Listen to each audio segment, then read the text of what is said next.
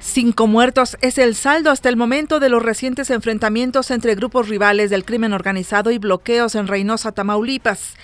lo confirmó esta mañana el vocero de seguridad del Estado, Luis Alberto Rodríguez. Anoche el ayuntamiento reactivó el semáforo rojo debido a situaciones de riesgo en distintos puntos de la ciudad fronteriza, por lo que recomendó a la población resguardarse en un lugar seguro.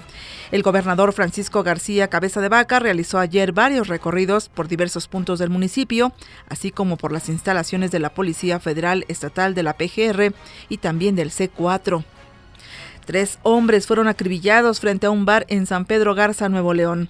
Los agresores huyeron a bordo de una camioneta. Hasta el momento se desconoce la identidad de las víctimas y el móvil, ya que no se ha determinado si el ataque iba directo contra los fallecidos o los disparos fueron hacia el establecimiento. Y se elevó a 35 el número de muertos por la explosión de una mina de carbón en el norte de Irán.